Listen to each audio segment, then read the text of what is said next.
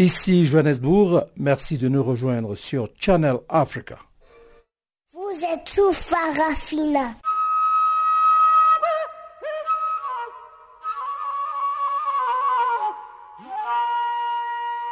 Farafina. Farafina. Terre de soleil. Farafina. Farafina. Un magazine d'infos africaine. Présentation Jacques Kouakou.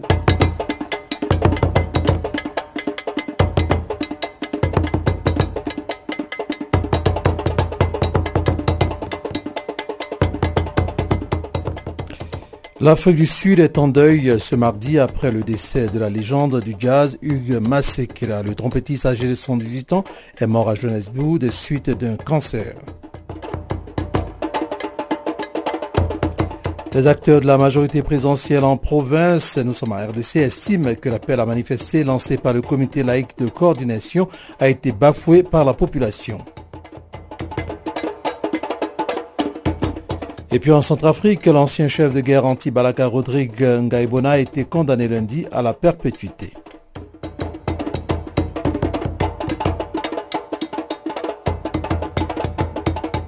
Voici là quelques titres que nous feuilleterons dans la partie magazine de ce programme de ce jour. En attendant d'y arriver, voici tout de suite le bulletin d'information que vous présente Guillaume Cabissoso.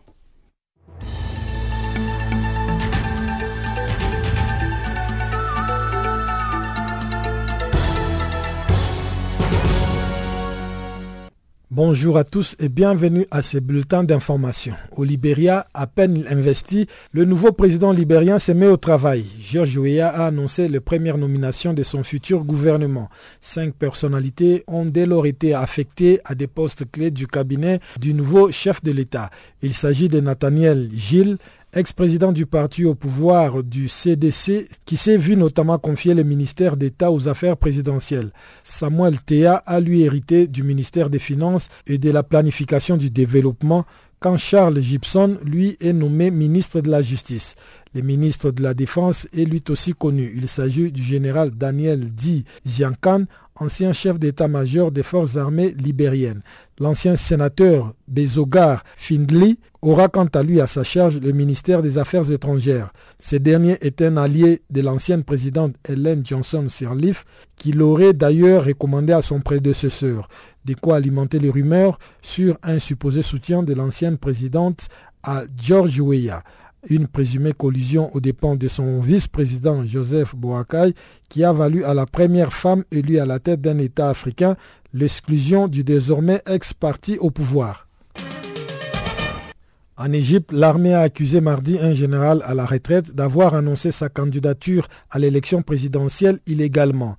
Ancien chef d'état-major, le général Sami Anan avait annoncé samedi son intention de se porter candidat à l'élection présidentielle qui doit se tenir à partir du 26 mars face à l'actuel président Abdel Fattah al-Sisi. L'armée accuse Annan d'avoir annoncé sa candidature sans obtenir l'autorisation des forces armées et sans suivre les procédures requises pour mettre fin à son service actif dans l'armée. Elle accuse aussi Annan de vouloir créer la division entre l'armée et le peuple égyptien.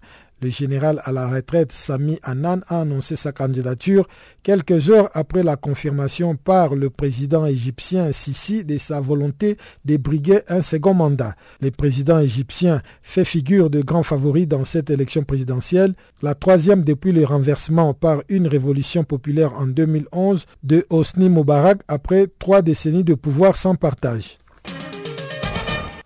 L'Internet reste toujours coupé en République démocratique du Congo où les échanges des courriels et sur les réseaux sociaux ont été suspendus sur instruction des autorités dans la nuit de samedi à dimanche, quelques heures avant des manifestations interdites et réprimées. Le ministre de Poste et Télécommunications, Emery Okunji, a indiqué lundi soir qu'il était en réunion avec des opérateurs du secteur, ajoutant que l'Internet sera rétabli dans les prochaines heures. Les services Internet étaient également coupés dans les grandes villes du pays telles que Lubumbashi, Kananga, Kisangani et Bukavu. Dans cette dernière ville, des utilisateurs recevaient Internet à travers des opérateurs du Rwanda voisin.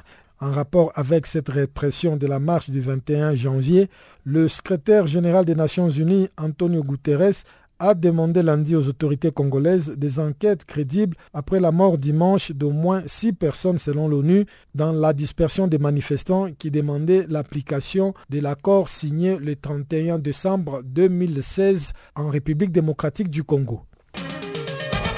Travaux forcés à perpétuité pour Rodrigue Ngaibona, dit Angelo. C'est le verdict de la Cour criminelle de Bangui en République centrafricaine contre l'un des leaders des anti-Balaka. Rodrigue Ngaibona a été condamné aux travaux forcés à perpétuité comme requis il y a quatre jours par le procureur général. Le prévenu était poursuivi pour des lourds et nombreux chefs d'accusation dont assassinat, association des malfaiteurs et détention illégale d'armes et des munitions de guerre ou encore vol à main armée et séquestration. Rodrigue Ngaibona est devenu célèbre en décembre 2013 lors de l'offensive des anti-Balaka contre la milice Seleka à Bangui, alors qu'il avait multiplié viols, séquestrations, braquages, meurtres et bien d'autres actes répréhensibles. En Algérie, la plupart des avions volaient à nouveau ce mardi au lendemain d'une journée de grève ayant cloué au sol l'essentiel de la flotte de la compagnie nationale algérienne. Tous les vols intérieurs et internationaux d'Air Algérie au départ d'Alger avaient été annulés lundi après le déclenchement à l'aube d'une grève qualifiée de surprise par la compagnie. Seuls deux appareils affrétés par Air Algérie ont décollé en fin de journée de l'aéroport d'Alger à destination de la France. Les vols depuis les autres aéroports algériens avaient été très perturbés. Mardi, l'essentiel des vols matinaux ont décollé, certains avec retard. Les grévistes réclament notamment le rétablissement d'un échéancier d'augmentation des salaires conclu en janvier 2017 par la précédente direction de la compagnie et gelé par l'actuel patron à la tête d'Air Algérie depuis février.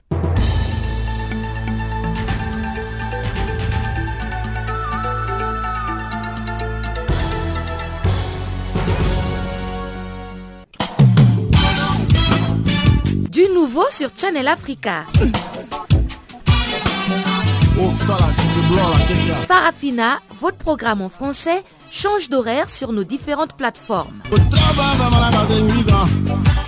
À partir du 1er novembre 2017, retrouvez-nous de 16h à 17h en temps universel sur DSTV, canal 802 et sur Internet live streaming à l'adresse channelafrica.co.za.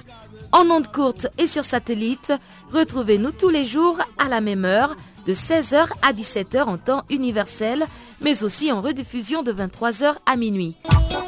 Channel Africa, la perspective africaine.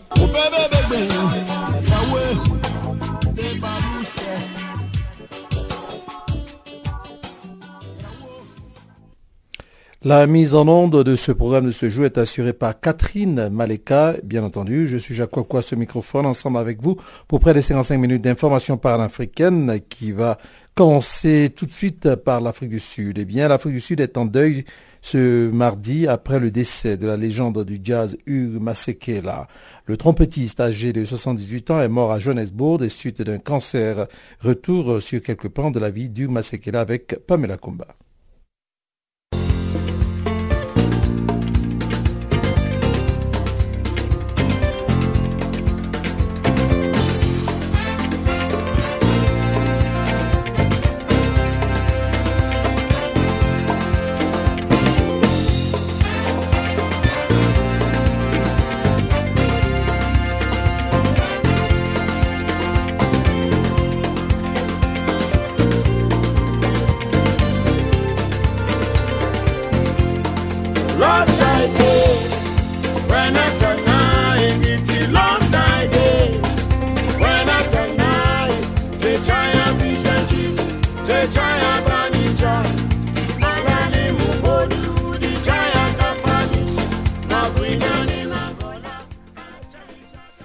Mardi était inondé d'une pluie d'hommages pour saluer la longue carrière d'Youf Masekela, mais aussi son engagement dans la lutte contre l'apartheid. L'annonce de son décès a été faite par sa famille à travers un communiqué stipulant qu'après une courageuse bataille contre un cancer de la prostate, Youf Masekela est décédé paisiblement à Johannesburg, entouré de ses proches. Masekela est né le 4 avril 1939 à Witbank. Enfant, il a commencé à jouer du piano, mais un film sur le cornettiste de jazz Bix Beiderbecke, un jeune homme à la corne, l'a inspiré à changer ses allégeances musicales.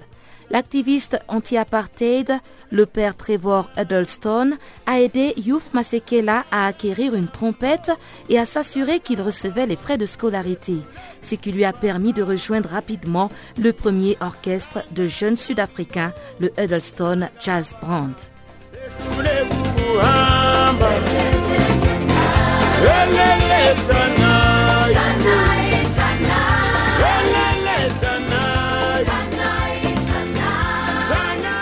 Après le massacre de Sharpeville à l'esprit et avec le jazz étant considéré comme une expression de la résistance, les performances et les émissions en Afrique du Sud ont été sévèrement restreintes.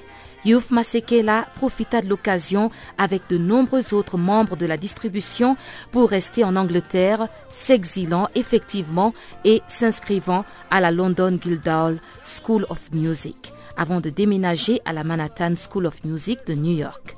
Ici, il s'était lié d'amitié avec le musicien et militant politique Harry Belafonte, et sa musique a de plus en plus commencé à refléter les dures réalités de la répression et de la discrimination du pays.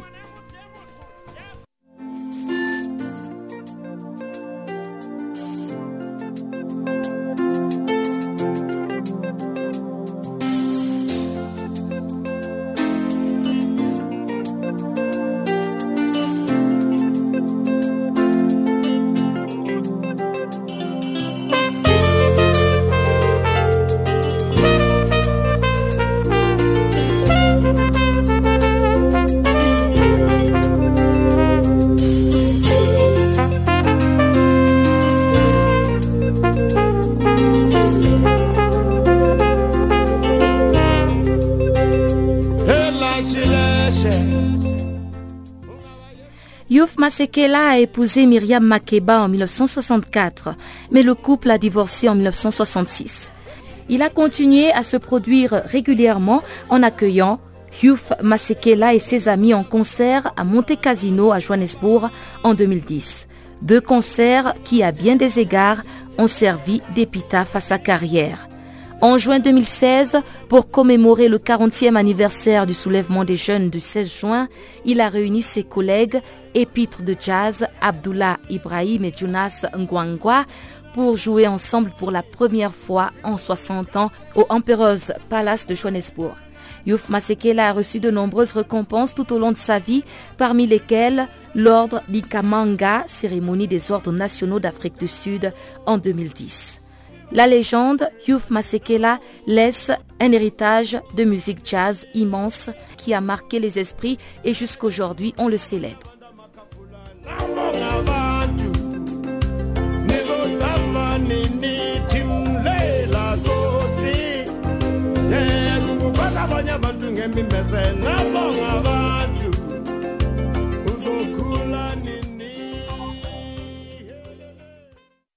Canal Afrique, l'histoire de l'Afrique, www.canalafriqueenunmot.org.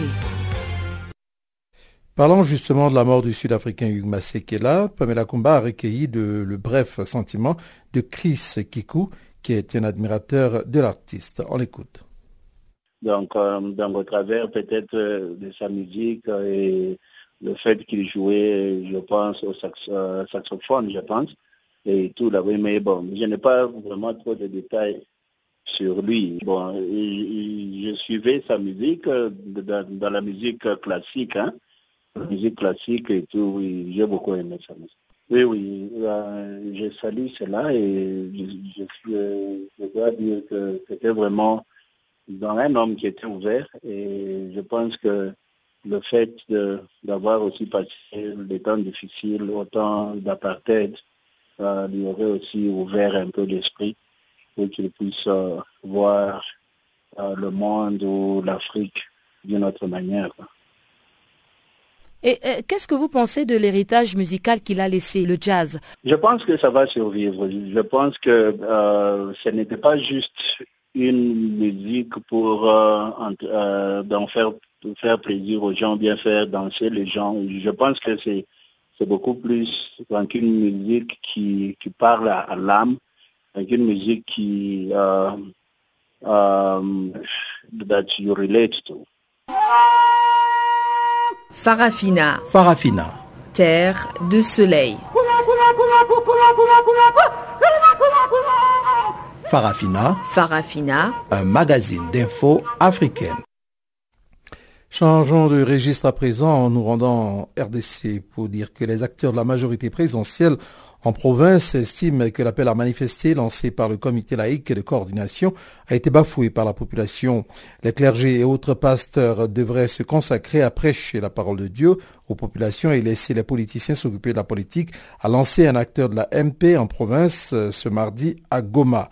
Retrouvons ici Gisèle Kaimbani, notre collaboratrice à l'est de la RDC. Il est vrai qu'il y a eu de bombes à gaz lacrymogènes qui ont été lancées dans certaines paroisses à Goma. Ce n'était pas dans l'objectif de nuire aux chrétiens, mais plutôt mettre hors d'état de nuire certains infiltrés et récupérateurs politiques. C'est ce qu'a dit Maître Jimmy Ndiali de la majorité présidentielle qui, selon lui, les chrétiens de Goma ont donné une bonne leçon au comité laïque de coordination dire tous nos remerciements à toute la population du Nord Kivu en général, des Goma en particulier, euh, d'avoir réservé à, ceux qui pensent que la rue peut régler les problèmes euh, une leçon des morales, euh, de ce que la population du Nord Kivu est fatiguée de ces genres d'activités d'action. C'est ainsi que vous avez vu que sur toute l'étendue de la province du Nord Kivu, ce dimanche était un dimanche normal euh, et les soi-disant marches d'intimidation euh, n'ont pas eu lieu. je crois aussi que l'Église doit être interpellée à partir de ce qui s'est passé surtout au Nord Kivu. L'Église ne doit pas s'ingérer dans les affaires politiques, sinon l'Église aura chaque fois honte parce que la population ne va chaque fois répondre, ne va chaque fois pas répondre à leur appel. Ce qui s'est passé hier, ça doit être une leçon. Nous voulons aller aux élections pour que Kabila parte, ok, préparons-nous, parce que cette année, elle est électorale. À l'opposition, on félicite les chrétiens ainsi que les comités laïcs de coordination de Goma, mais également leur initiative, bien que étouffée par le service de l'ordre. Stéphane nous souligne que la RDC a encore une fois terni son image car la répression des manifestants a prouvé que la démocratie n'existait pas au pays. Euh, le sentiment que j'ai, c'est hum, un sentiment partagé. Tout d'abord, c'est la consternation de voir que nous sommes en face d'un régime qui s'est durci de plus en plus, qui ne veut pas voir euh, la vérité en face, hein, qui s'illustre euh, dans des actes de barbarie ignobles au XXIe siècle, qui s'enlisent hein, davantage. Il n'y a eu aucun policier qui a été touché, parce qu'assez souvent, il se cache derrière euh, les propos du genre, euh, il y a des badauds qui se glissent, il y a les gens de mauvaises intentions, l'opposition. C'est vraiment ça, ça la fin, c'est un régime qui est aux abois. La journée de dimanche a démontré qu'il y a restriction des libertés publiques en RDC, que les acteurs de la société civile. Placide Ndilamba, activiste de la société civile Nord Kivu, estime qu'il est inadmissible que les forces de l'ordre jettent de bombes à gaz lacrymogène à pleine concession d'une Il qualifie cette répression des violations des droits humains. C'est tout à fait une journée qui a été encore une fois émaillée de beaucoup d'utilité, beaucoup d'altercations. Pour nous, c'est dire que c'est une journée encore qui a démontré noir sur blanc qu'il y a restriction des libertés publiques en République démocratique du Congo. Nous demandons à l'auditeur supérieur militaire, près la cour militaire du Nord Kivu, de bien enquêter sur ces allégations, sur ces, ces exactions qu'ont subies les populations non armées, de déférer devant la justice l'auteur qui s'est évertué à restreindre les libertés des personnes qui, pourtant garanties déjà par la Constitution de la République démocratique du Congo à son article 26. Pour rappel, le dimanche 21 janvier 2018, le comité laïque de coordination a appelé à une marche pacifique pour exiger l'application intégrale de l'accord de la Saint-Sylvestre de l'année 2016 et de chrétiens ont été enfermés dans plusieurs paroisses au Nord Kivu, voire même jusqu'à 14 heures, des peurs d'être victimes de bombes lacrymogènes. Depuis Goma, Gisèle Kaimbani pour Canal Afrique. La perspective africaine. Restons toujours en RDC pour parler d'Internet. L'Internet reste toujours coupé en République démocratique du Congo 48 heures après les manifestations de dimanche à l'appel du comité laïque pour réclamer l'application des accords du 31 janvier 2016. Même si le ministre des Postes et Télécommunications, Emery Okunji, a promis lundi soir que l'Internet sera rétabli dans les prochaines heures, l'ONG Internet sans frontières s'élève contre cette mesure qui viole la constitution congolaise. Julie Owolo, sa directrice exécutive, est au micro de Guillaume Cabissoso. Alors le sentiment que nous avons avec ce énième cas de coupure Internet en RDC, en tout cas le deuxième en moins d'un mois, puisque le 31 décembre déjà, 31 décembre 2017, euh, les SMS, Internet étaient absolument coupés pendant 48 heures. Donc le sentiment que nous avons, c'est que les autorités euh, congolaises ont un sentiment d'impunité. Et à juste titre, puisqu'on se rend compte que lorsqu'elle coupe Internet euh, de cette manière-là et qu'elle coupe les SMS, et que ça coïncide en plus avec euh, de, des très graves violations des droits humains, et notamment euh, la mort de manifestants qui a, été rapportée dans de nombreux médias internationaux et nationaux, on se rend compte qu'elles ont un sentiment d'impunité parce que bah, il y a très peu de condamnations internationales, ou en tout cas elles sont très timides. Or, ce qui est important pour nous, Internet sans frontières aujourd'hui, et, et pour d'autres organisations qui sont avec nous euh, membres d'une coalition qui s'appelle Keep It On, qui lutte contre les coupures internationales dans le monde. Notre priorité, c'est de faire en sorte que la communauté internationale, ayant reconnu le droit d'accès à l'information sur Internet et le droit d'accès à Internet comme un droit fondamental, qu'aujourd'hui, elles mettent en œuvre tous les moyens nécessaires pour le protéger. Et l'un des premiers moyens, c'est de faire subir des sanctions internationales aux États qui violent ce droit international, ce droit fondamental international qui est accédé à la bande passante. Et aujourd'hui, les autorités congolaises pensent qu'elles peuvent le faire de manière euh, sans qu'il y ait de conséquences, et c'est vrai, puisqu'il faut se rappeler que euh, pas très loin de ce pays, le Cameroun, en Afrique centrale, a coupé Internet et continue de couper Internet à une partie de sa population pendant pratiquement, pendant plus de six mois, l'équivalent de six mois. Euh, ces populations anglophones ont été privées d'Internet, sans que cela cause un, outrage particulier, euh, une indignation particulière en tout cas, au sein de la communauté internationale des États. Donc, euh, on peut comprendre que les autorités congolaises se sentent ont, un sentiment d'impunité, d'impunité, pardon, qui fait qu'en moins d'un mois, elles fassent subir euh, le blackout total de télécommunications à leur population.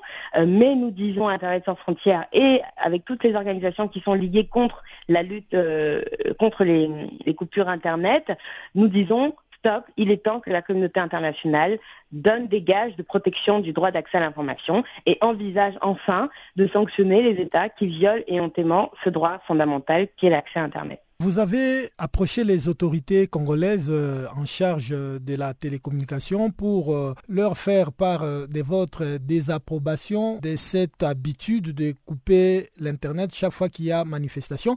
Quelle a été leur réaction finalement? Alors, pour l'instant, nous n'avons pas reçu de réaction directe de la part des autorités congolaises. les seules réactions que nous avons eues, nous savons qu'aujourd'hui, euh, le ministre des Télécoms va rencontrer les opérateurs de télécommunications pour décider de quand est-ce que ils vont, euh, en, huis clos, hein, de leur propre euh, décision discrétionnaire, décider que des millions de citoyens congolais auront enfin le droit d'exercer leur droit d'accès à Internet. Donc, nous savons que c'est ça la, ligne du, du, gouvernement congolais aujourd'hui, mais nous disons encore une fois à ce gouvernement qu'il est dans l'erreur d'une part sur le droit international, d'autre part sur son droit interne, puisqu'il viole sa propre constitution. Et surtout, ces coupures Internet sont totalement contre-productives, puisque au lieu de ne pas parler de la RDC, on ne fait qu'en parler, et on parle en particulier des violations des droits de l'homme. Donc les coupures Internet font parler et montrent du doigt les États qui violent les autres droits fondamentaux de leurs citoyens. Et autre chose sur laquelle j'aimerais insister, c'est le rôle des opérateurs de télécommunications ils sont en rapport avec le, ministère des Télécommunications de, de, la RDC et ils ont des obligations nationales, bien sûr, mais ils ont surtout des obligations internationales, notamment celle de protéger les droits humains de leurs utilisateurs, une obligation qui découle des principes directeurs des Nations Unies sur les entreprises et les droits de l'homme.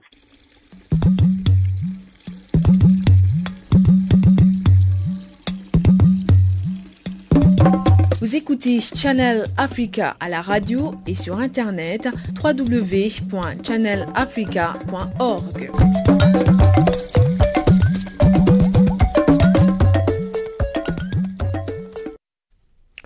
Nous allons parler maintenant de la Centrafrique. On reste donc dans le centre du continent pour dire que l'ancien chef de guerre anti-Balaka Rodrigue Ngaibona a été condamné lundi à la perpétuité. Il était jugé pour les crimes commis entre octobre 2014 et janvier 2015. Surnommé général Angelo, il était notamment accusé d'avoir été l'un des meneurs des miliciens qui avaient lancé les massacres de musulmans en décembre 2013 à Bangui. Godefroy Luther Gondje, président du collectif Touche pas à ma constitution, a salué cette condamnation au micro de Pamela Kumba. Je pense que euh, on peut avoir une satisfaction, mais une satisfaction partielle. Satisfaction partielle dans la mesure où aujourd'hui on veut donner un signal fort à une république qui est entre guillemets une république fantôme, il faut peser les mots, qui a une existence d'une justice. Mais de l'autre côté, on se pose la question, ceux qui ont créé des indicateurs aussi nécessaires de la descente aux enfers de la République centrafricaine, qui sont notamment les branches armées émanant du groupe rebelle qu'on appelle les, les Séléka, il faut qu'ils puissent notamment se reprendre devant leurs actes, devant la justice centrafricaine. On ne pourra pas prendre deux mesures et deux justices en même temps. Là, il y a une volonté manifeste de condamner la partie adverse qui est les anti-Balaka en faisant une justice aujourd'hui aux victimes. On pourra que saluer, mais nous restons prudents sur la démarche qui est aujourd'hui qui est enclenchée. Alors, mais apparemment, il y a aussi euh, certains ex-Séléka qui sont en ce moment en prison et qui devraient comparaître. Est-ce que pour vous, quelque part, euh, ce ne serait pas déjà un grand pas euh, avec un gouvernement qui a pourtant pendant longtemps clamé qu'il était beaucoup plus enclin au dialogue avec les chefs rebelles que au règlement de compte Un grand pas, je ne pourrais pas le dire que c'est un grand pas. c'est justement une tentative une tentative d'apaiser ce qu'on appelle les esprits. Mais nous, nous sommes les Saint Thomas, nous voulons voir la matérialité des actes. Avoir l'intention est une chose, mais procéder à des actes concrets demeure également un autre champ, qui est un champ tabou. Et nous sommes dans un pays de tous les paradoxes, comme disait le feu maître Asingami Zaramou. Donc, dans un pays des paradoxes, on s'entend à tout, à toute éventualité. Nous allons continuer tout le temps à poser le problème de l'impunité sur la table, comme ça a été prévu par le président de la République, qui est dans cette dynamique de l'impunité et qui encourage notamment l'impunité de manière factuelle. Alors, le surnommé général euh, Angelo a été reconnu coupable de cinq chefs d'accusation, notamment assassinat, association de malfaiteurs, vol aggravé, séquestration, détention illégale d'armes et euh, de munitions de guerre. Certains activistes des droits humains réclament des indemnisations aux familles des victimes ou aux victimes. Est-ce que vous partagez aussi ce point de vue? Eh bien, il ne peut pas avoir notamment une infraction sans qu'il y ait réparation. Il faut qu'il y ait réparation notamment pour ces victimes. C'est des actes qui ont posé ce qu'on appelle des dommages, des dommages collatéraux. Et vu la gravité des actes qui sont posés, il faut qu'aujourd'hui, il y ait une réparation. Si euh, le, le, général de Zantibalaka, qui n'a pas la mesure aujourd'hui de réparer les préjudices, il faut que notamment l'État puisse se succéder à la place de ce dernier pour indemniser notamment les partis. Ce n'est qu'à bon droit que les partis euh, qui sont lésés ont formulé cette demande. Et là, je pense que le juge a pris en compte. Et nous saluons cette démarche.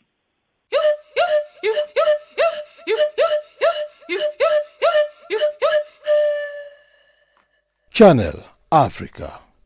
Musique et son de l'Afrique. Le temps est arrivé à présent pour nous de marquer une petite pause en musique sans temps. Nous allons donc écouter Exodus de Bob Marley. Juste à la suite de cette chanson, nous aurons le bulletin économique que va vous présenter encore une fois Barthélemy Nguesson.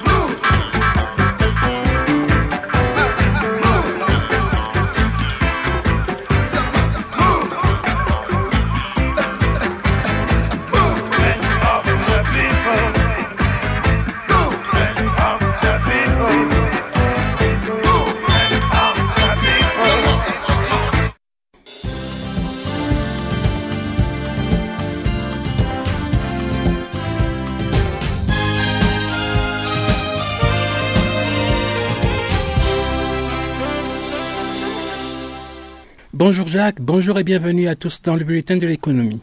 La Banque africaine de développement, la BAD, appelle les États africains à prendre en compte dans leur politique de croissance économique la restructuration du marché du travail pour éviter une croissance sans emploi. Dans son récent rapport 2018 publié la semaine passée, l'institution panafricaine annonce une croissance moyenne de 4,1% en 2018 et 2019. Selon la BAD, la majorité des pays africains a réussi à surmonter en 2017 la mauvaise passe de 2016. Seuls quelques pays, notamment en Afrique centrale, ont enregistré résultats négatifs malgré le rétablissement des prix du pétrole. C'est le cas de la République du Congo dont le PIB a reculé de 4% et de la Guinée équatoriale qui affiche moins 7,3%. La BAD fait remarquer toutefois que les taux de croissance élevés qui ont récemment été enregistrés en Afrique ne sont pas accompagnés de taux élevés de croissance de l'emploi. L'institution bancaire panafricaine recommande donc aux États africains de soutenir la croissance des secteurs nécessitant davantage de main-d'œuvre pour la création d'emplois sur le continent. Et puis à Bangui, les petites et moyennes entreprises centrafricaines se préparent à s'attaquer à la nouvelle nomenclature des prix fixés par le gouvernement.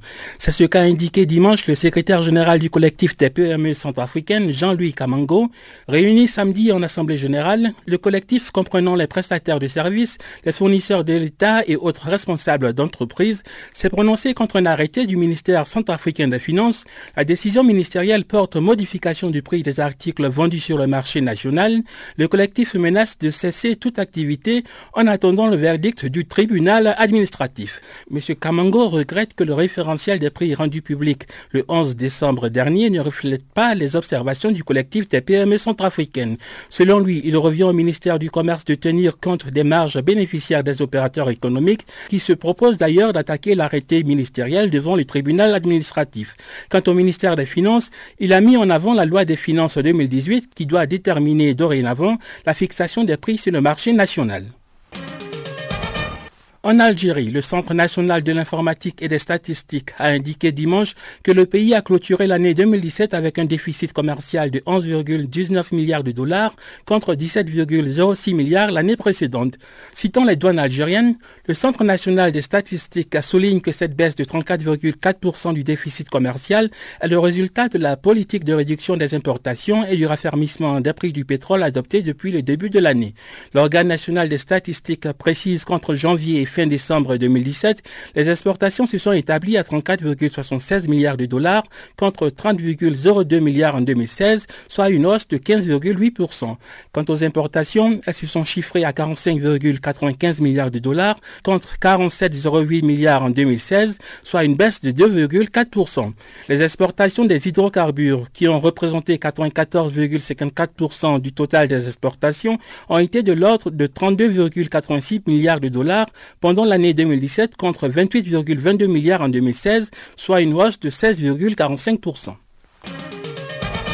Toujours en Algérie, pour la cinquième année consécutive, la Chine a terminé l'année 2017 comme premier fournisseur commercial de l'Algérie avec 8,31 milliards de dollars d'exportation. Le Centre national de l'informatique et des statistiques a indiqué dimanche que cela représente 18,1% des 45,95 milliards de dollars d'importation totale de l'Algérie.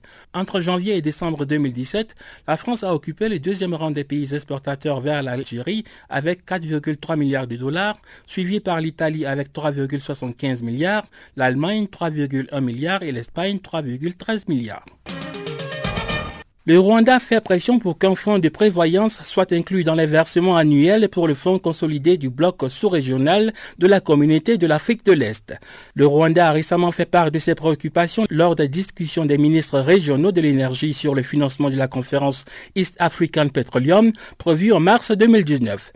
Le document qui a sanctionné la réunion explique que cette proposition tient compte du fait que certains membres de la CAE n'ont pas respecté leurs obligations annuelles, rappelant que la communauté de l'Afrique de l'Est comprend le Burundi, le Kenya, l'Ouganda, le Rwanda et la Tanzanie.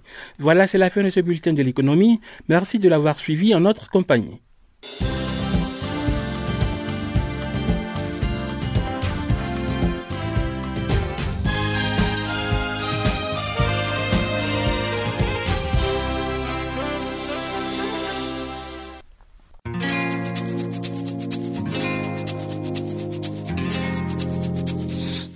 Écoutez Farafina, un programme en français sur Canal Afrique émettant de Johannesburg. Pour vos réactions à nos émissions, écrivez-nous soit à l'adresse électronique suivante farafina.channelafrica en un seul ou envoyez-nous un SMS au numéro qui suit 00 27 833 81 56 59.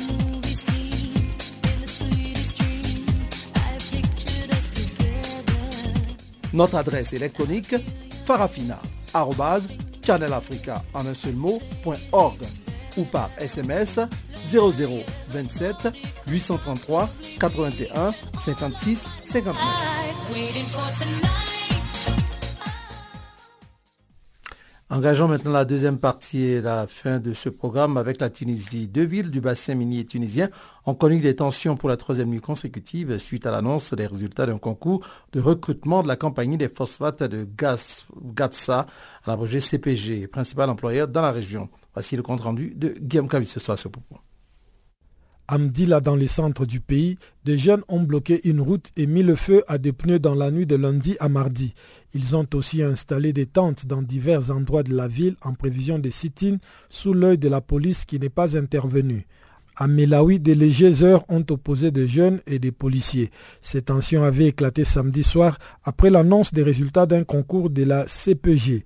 Nous demandons notre part dans les richesses naturelles de la région et aujourd'hui nous exigeons l'annonce des noms de ceux qui ont reçu les concours, a déclaré lundi un protestataire, laissant entendre que les résultats n'étaient pas transparents. Un responsable de la communication de la CPG a défendu le concours, affirmant qu'il était basé sur des tests et qu'il s'est déroulé dans de bonnes conditions. La CPG est l'un des principaux producteurs de phosphates au monde elle compte plusieurs sites, principalement à Melawi, Redeyef, Om, Larayes et Mdila. Le bassin minier est pourtant l'une des régions les plus pauvres de la Tunisie. Il a été le théâtre en 2008 d'une insurrection réprimée dans les sangs par le régime de l'ex-président Zine El Abidine Ben Ali. Dimanche soir, la police avait fait usage de gaz lacrymogène pour disperser des manifestants des Melawi qui avaient brûlé de pneus. Certains avaient aussi endommagé une succursale bancaire. Ces incidents interviennent alors que le calme est globalement revenu en Tunisie après une semaine de contestation marquée par des confrontations quotidiennes entre policiers et jeunes protestataires dans plusieurs villes marginalisées et quartiers populaires de Tunis, la capitale de la Tunisie. Guillaume Kabissoso pour Canal Afrique. Farafina. Farafina. Terre de soleil.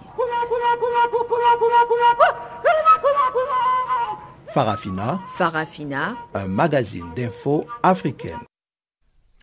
Le Somaliland et le Puntland sont en froid depuis ce mardi après que des affrontements interclaniques aient éclaté lundi dans la région frontalière des deux régions.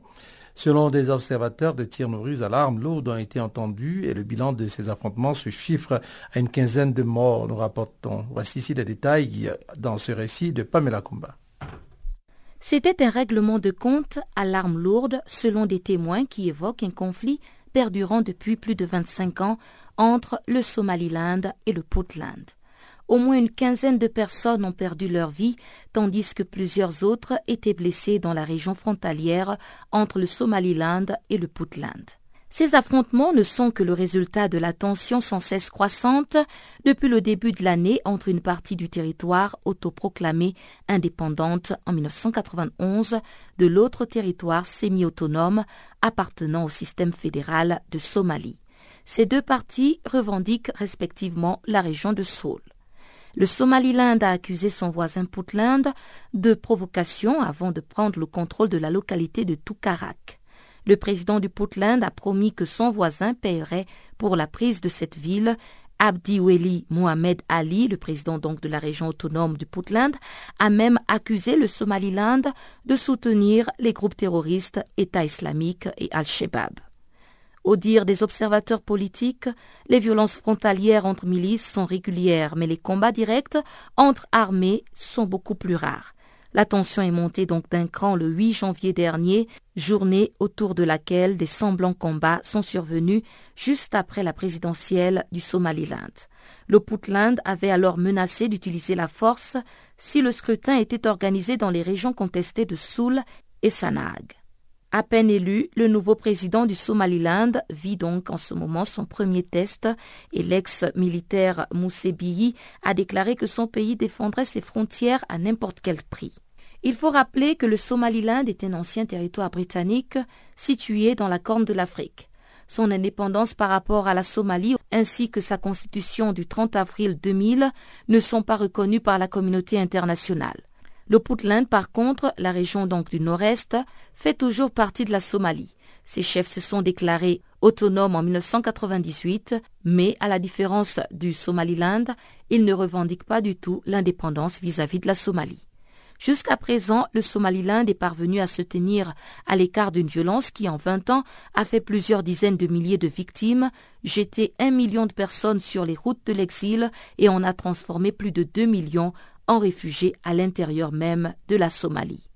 L'analyste politique Jonathan Garcia Pratt explique que le Somaliland n'est officiellement toujours que l'une des régions de la Somalie. Son histoire récente est pourtant très riche et sa situation a bien changé depuis 1991, date à laquelle s'est formé un gouvernement indépendant. Le Somaliland, qui réclame toujours en vain d'être reconnu sur la scène internationale, est l'une des régions de l'Afrique de l'Est à avoir su mettre en place une paix durable et de qualité sans l'intervention des institutions internationales. D'aucuns affirment que l'Union africaine craint qu'en accordant sa souveraineté au Somaliland, elle engendra une balkanisation de la Somalie. Les clans y sont trop nombreux et trop divisés pour ne pas être tentés de réclamer leur indépendance à leur tour. Canal Afrique, l'histoire de l'Afrique, www.canalafrique.org. Des médias israéliens ont rapporté lundi qu'un groupe de pilotes de ligne en Israël a récemment refusé de renvoyer les demandeurs d'asile et les réfugiés africains expulsés. La protestation des pilotes survient quelques jours après que Zizim Community Action, une organisation non gouvernementale israélienne, ait lancé une campagne sur les réseaux sociaux appelant les pilotes israéliens à refuser de renvoyer des migrants au Rwanda, au Soudan ou ailleurs. Détail, Barthélémy Guesson. Dans le monde entier, les citoyens se battent contre des décrets d'expulsion cruels et se tiennent aux côtés des réfugiés et des demandeurs d'asile, a déclaré Raluka Djena, directeur général de l'ONG Zizim, dans un communiqué publié jeudi. C'est un test pour le public israélien de déterminer le sort des dizaines de milliers de personnes. Dans sa déclaration, Jenna a souligné que le 222 projets de déportation annulés par des pilotes en Allemagne le mois dernier étaient une source d'inspiration. Nous appelons les pilotes israéliens à suivre leur homologue européen et à rester du bon côté de l'histoire, a proclamé Raluka Jenna. Comme indiqué par le Times of Israel, Zizim a souligné que suite à la campagne de protestation, l'aviation et les syndicats de pilotes israéliens avaient reçu plus de 7000 1500 appels lundi demandant aux pilotes de ne pas participer aux expulsions. Le média Arets a rapporté par ailleurs qu'au moins trois pilotes ont annoncé leur intention de refuser de transporter des réfugiés au Rwanda et dans d'autres pays africains. Ils ont appelé plutôt le gouvernement israélien à renoncer lundi à leur plan d'expulsion. L'acte de ces pilotes est surtout symbolique car la compagnie aérienne El Al n'a pas de vol direct sur le Rwanda ou l'Ouganda. Les migrants sont généralement déportés via d'autres compagnies aériennes à travers l'Éthiopie ou la Jordanie. Parmi les pilotes qui ont exprimé leur refus, Ido Elad a écrit sur Facebook dimanche qu'il refuserait de voler des réfugiés à leur mort. Il a poursuivi J'ai rejoint mes amis dans ce domaine et je ne vais pas voler des réfugiés à leur mort. Je ne participerai pas à cette barbarie. Un autre pilote, Shaul Betzer, a lui lancé sur Facebook dimanche qu'en tant que pilote et en tant qu'être humain, il est absolument impossible de participer au transport de réfugiés vers un endroit où leurs chances de survie sont minces. Un troisième pilote, Yoel Peterbach, a souligné quant à lui l'obligation juive de prendre soin des réfugiés. Il a écrit le jeudi dernier Laisser les réfugiés rester et être pris en charge en tant qu'être humain, tout comme les juifs étaient autrefois des réfugiés voulant être soignés plutôt que d'être expulsés. Le troisième pilote a ajouté que les demandeurs d'asile ne devraient pas être expulsés comme des chiens errants dans leur pays où la souffrance, le viol des femmes et des filles, ainsi que la mort agonisante les attendent. Il y a environ 38 000 migrants et demandeurs d'asile africains en Israël, selon le ministère de l'Intérieur. Environ 72% sont érythréens et 20% soudanais. La grande majorité est arrivée entre 2006 et 2012. Beaucoup vivent dans le sud de Tel Aviv. Certains résidents et militants les accusent d'être la raison de la hausse de la criminalité et font pression sur le gouvernement pour leur déportation. En décembre, la Knesset, le Parlement israélien, a approuvé un amendement à la loi dite de l'infiltrator, ordonnant la fermeture du centre de détention de Holo, ainsi que les expulsions forcées de migrants et demandeurs d'asile érythréens et soudanais à partir de mars. Le Premier ministre Benjamin Netanyahu a déclaré dimanche dernier que les dizaines de milliers d'Africains qui vivent illégalement en Israël ne sont pas des réfugiés ou des demandeurs d'asile légitimes, mais plutôt des migrants économiques. Le gouvernement israélien a annoncé son intention d'expulser quelques 35 000 demandeurs d'asile africains ou de les placer en détention pour une durée indéterminée s'ils ne choisissaient pas de quitter le pays volontairement. Suite aux déclarations du Premier ministre israélien, plus de 1000 demandeurs d'asile érythréens se sont rassemblés lundi devant l'ambassade rwandaise à Erzilia pour protester contre les expulsions forcées prévues. Ils ont été rejoints par une centaine d'Israéliens, dont 10 étudiants dans une année préparatoire de l'armée à Jérusalem. Ces derniers envisagent d'organiser une manifestation contre les déportations à Jérusalem le 1er février. Ces manifestations rappellent le souvenir de Tesfe Kidan, un demandeur d'asile érythréen déporté au Rwanda il y a deux ans. Kidan a été par la suite assassiné en Libye alors qu'il tentait de fuir vers l'Europe. Bonjour, je m'appelle euh, Papa Wimba. Take a body hand. Show me the way I can go. Take a body hand. Canal Africa. Sans autre forme de transition, voici maintenant le bulletin des sports que vous présente encore une fois Barthélemy Nguesson.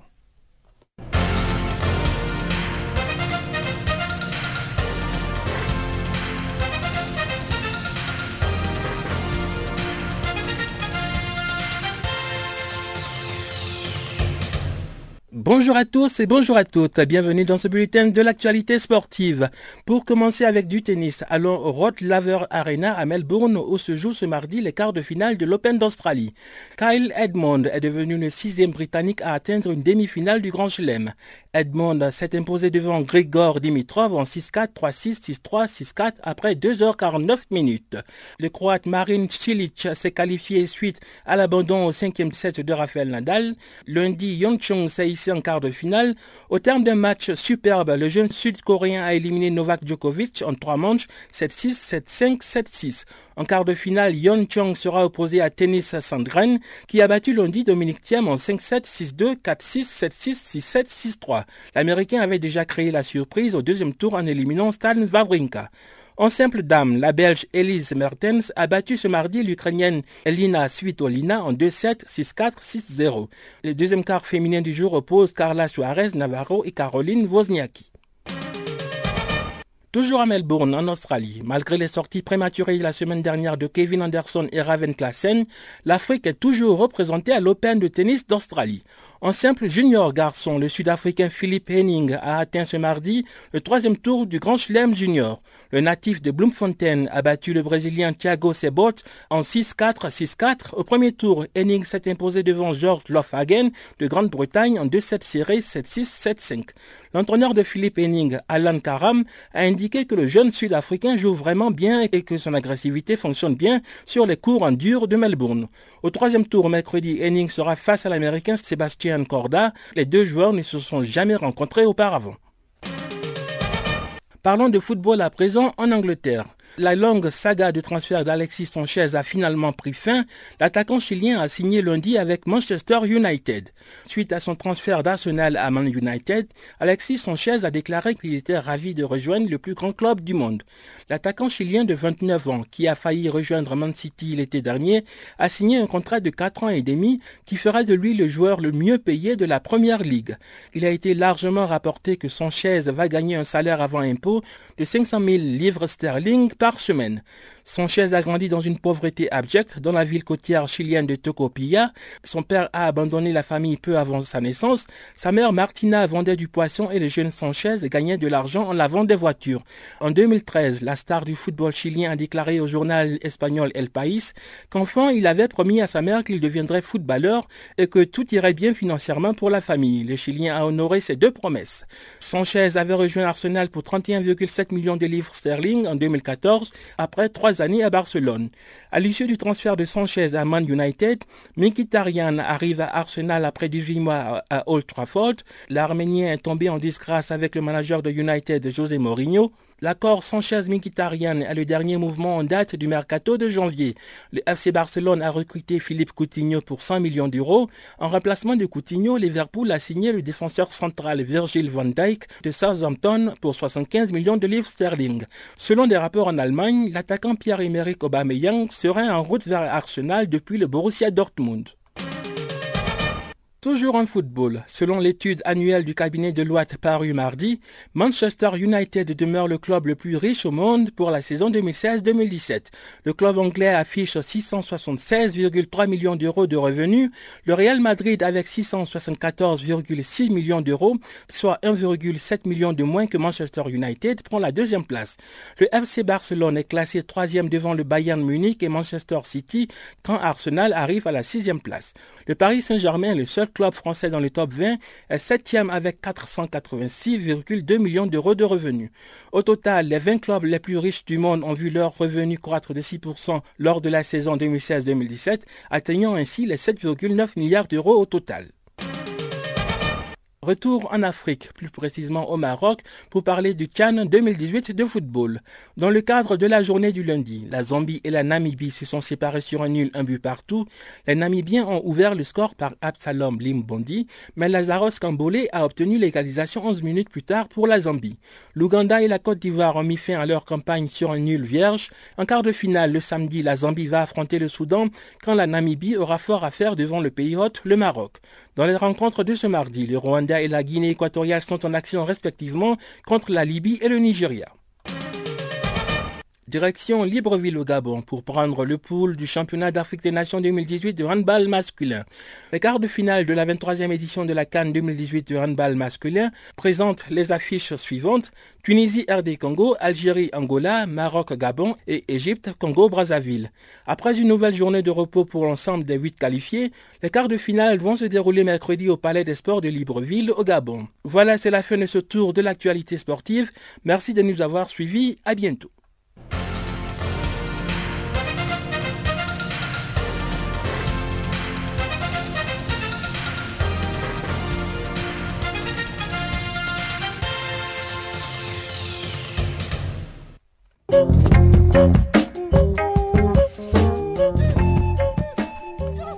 Farafina, pour aujourd'hui, c'est fini. Nous disons merci d'être resté avec nous. Nous, c'est donc tout le service français et nos correspondants ainsi que nos collaborateurs et collaboratrices, ainsi que la technique Suisso Maseko et Catherine Maleka qui nous ont aidé à préparer ce programme. On va se retrouver demain à la même heure sur la même fréquence. D'ici là, portez-vous bien et à très bientôt. Au revoir.